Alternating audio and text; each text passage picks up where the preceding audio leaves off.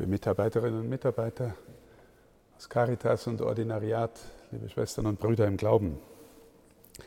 Ich habe vorhin gesagt, gefühlt ist es eine Zäsur, weil wir dem Ende des Arbeitsjahres entgegengehen und wir tun dies in einer Zeit, in der wir eben gelernt haben, dass im vergangenen Jahr mehr als eine halbe Million Menschen unsere Kirche verlassen hat. Wir spüren, dass wir in einer großen Krisenzeit als Kirche unterwegs sind, vielleicht sogar in der größten Krise seit einigen Jahrhunderten. Und vielleicht spürt mancher von Ihnen auch, dass es erst der Anfang dessen ist, was da noch an Umwälzungen auf uns zukommen wird oder kann. Wir spüren, dass diese Krise auf der einen Seite selbst verschuldet ist durch die Skandale des Missbrauchs, manche Finanzskandale, auch dass die Bischöfe in inhaltlichen Fragen, die wesentlich sind, nicht als Einheit erscheinen, halte ich für einen Skandal, an dem ich selber beteiligt bin.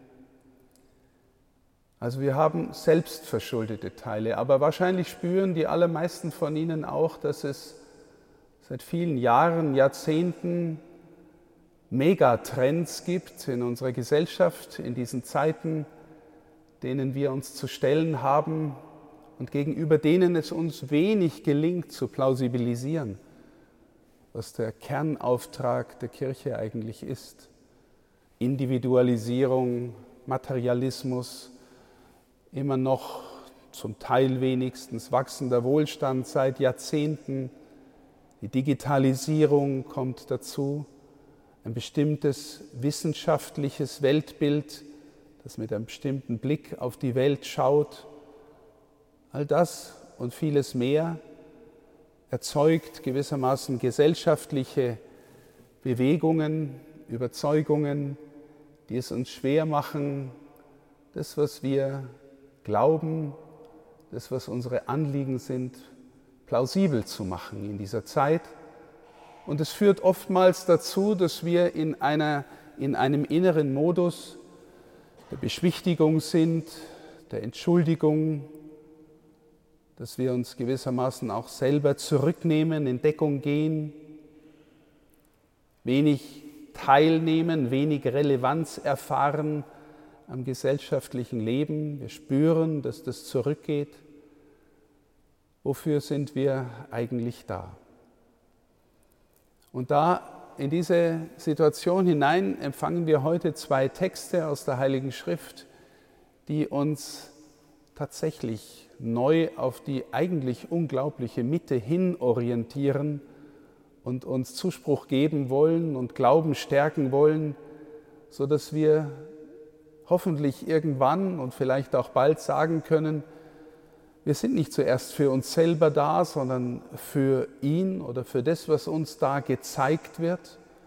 Und wir können das auch voller Selbstbewusstsein sagen, dass wir dafür gehen, für ihn gehen. Und ich möchte mit Ihnen diese beiden Texte kurz innerlich anschauen. Der erste Text ist einer der zentralsten des ganzen Alten Testaments überhaupt.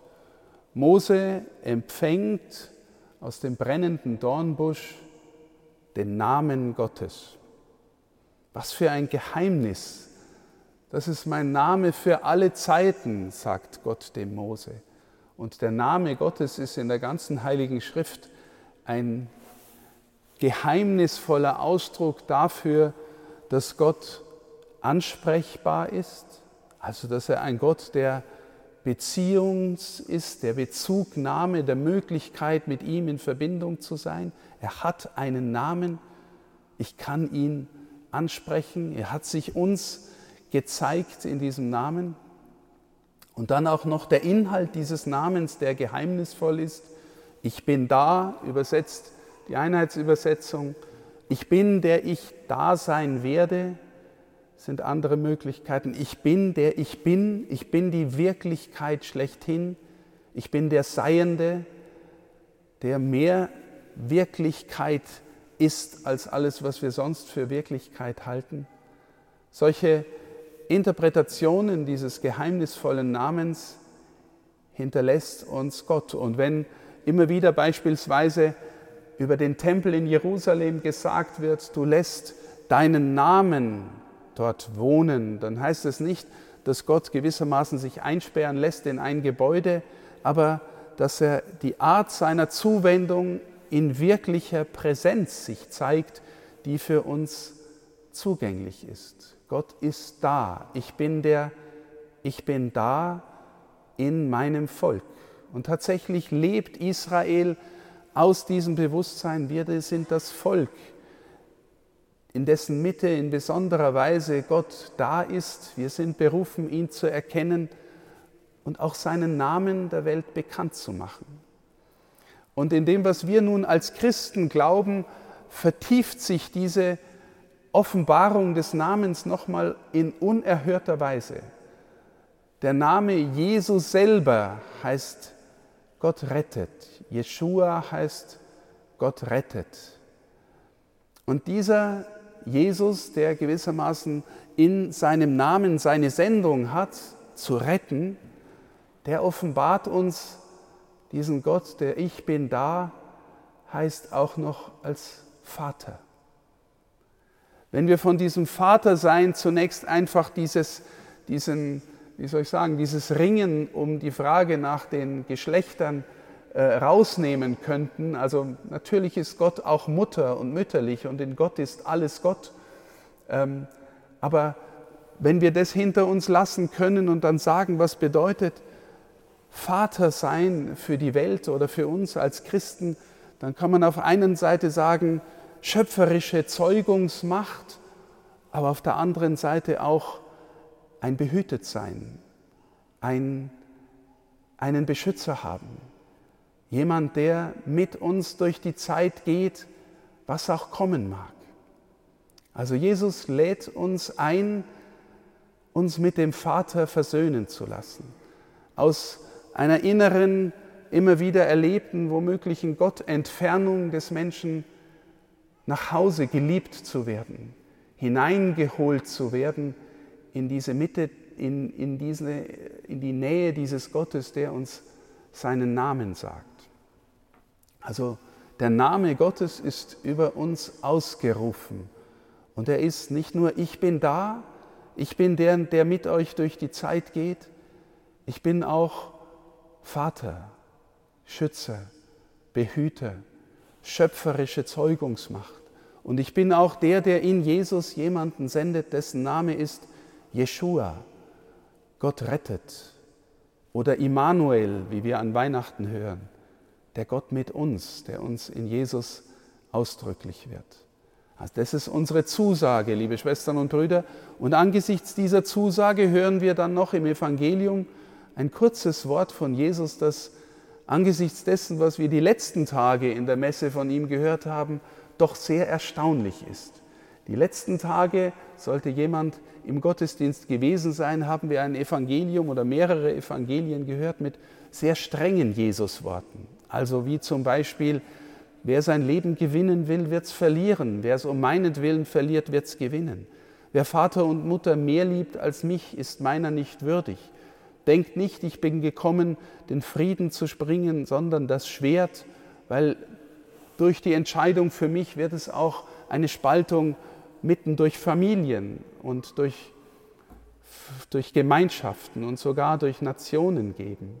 Also das waren sehr wuchtige, strenge Jesusworte aus den letzten Tagen in den Gottesdiensten und heute dann dazu gelegt, kommt alle zu mir, die euch plagt, Mühsal habt, beladen seid.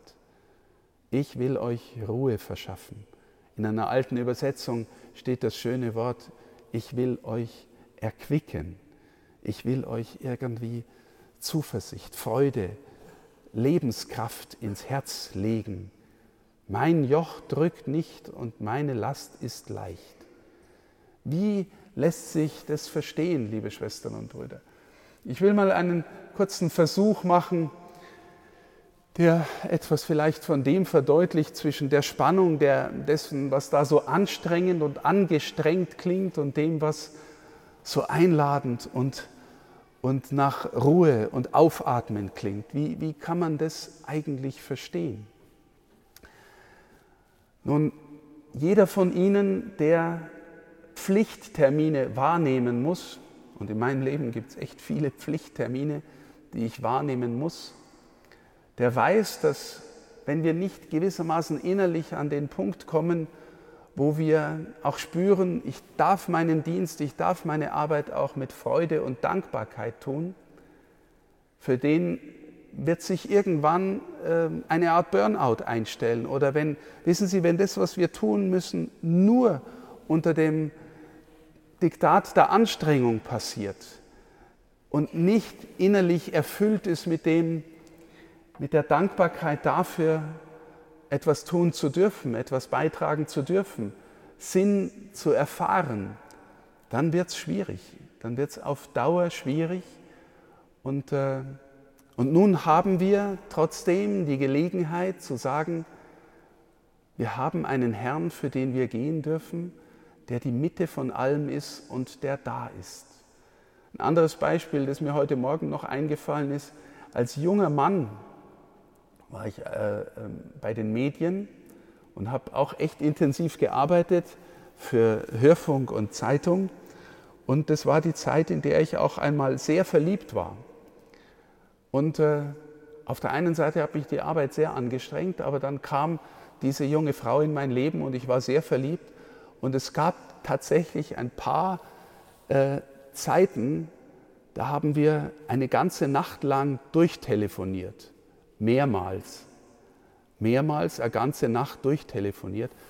Und, äh, und eigentlich habe ich mir um das, was am nächsten Tag an Arbeit auf mich wartet, keine Sorgen gemacht.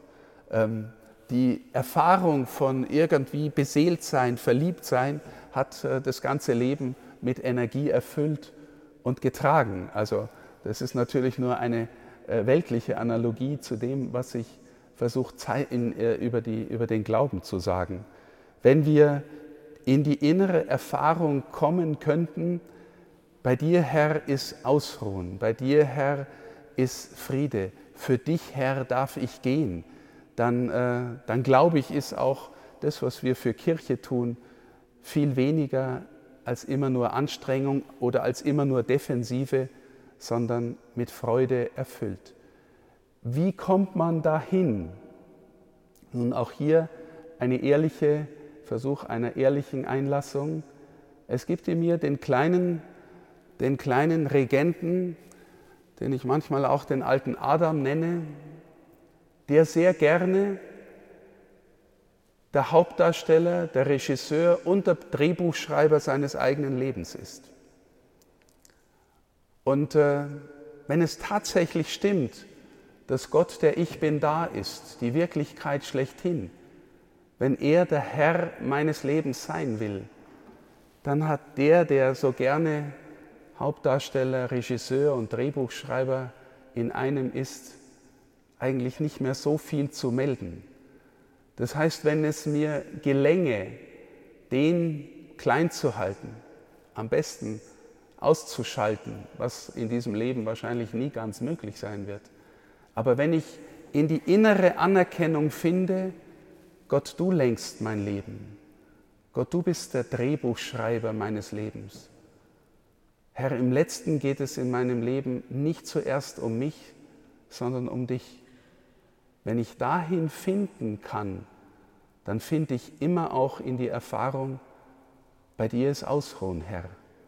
Du trägst mein Leben und du erfrischt es immer wieder neu. Liebe Schwestern und Brüder, ich wünsche uns allen sehr, dass wir etwas von dem finden können, dass wir als Kirche nicht zuerst um uns selber kreisen, nicht zuerst uns selber immer äh, rechtfertigen müssen oder beschwichtigen oder entschuldigen müssen. Das heißt nicht, dass wir nicht an unseren Dingen, die uns ähm, auferlegt sind oder die wir selbst verschuldet haben, arbeiten müssten. Wir tun es und ich glaube auch, wir tun es mit viel Nachdruck, aber aber es geht nicht zuerst um uns. Wenn wir voller Dankbarkeit dafür eintreten, dass wir einen Herrn haben, der uns in die Freude helfen will, in ein tieferes Leben in eine tiefere Sinnerfahrung helfen will, dann müssen wir uns nicht entschuldigen dafür, sondern dann haben wir ein Alleinstellungsmerkmal, das es in dieser Weise, und davon bin ich überzeugt, in keinem weltanschaulichen System und in keiner Religion der Welt gibt. Wir leben aus dem, der uns immer wieder erneuern, erfrischen und erquicken will. In diesem Sinn, liebe Schwestern und Brüder, lassen Sie uns diesen Ausflugstag miteinander begehen in dem Bewusstsein, dass wir dankbar sein dürfen für den, der unsere Mitte ist und der uns immer wieder tragen und erneuern will und der einen Namen hat, der sich in so vielen Namen ausdrückt. Er ist Vater und er ist Mutter. Er ist Beschützer und Träger. Er ist Erlöser und Heiland und er ist der, der der Friede für uns ist.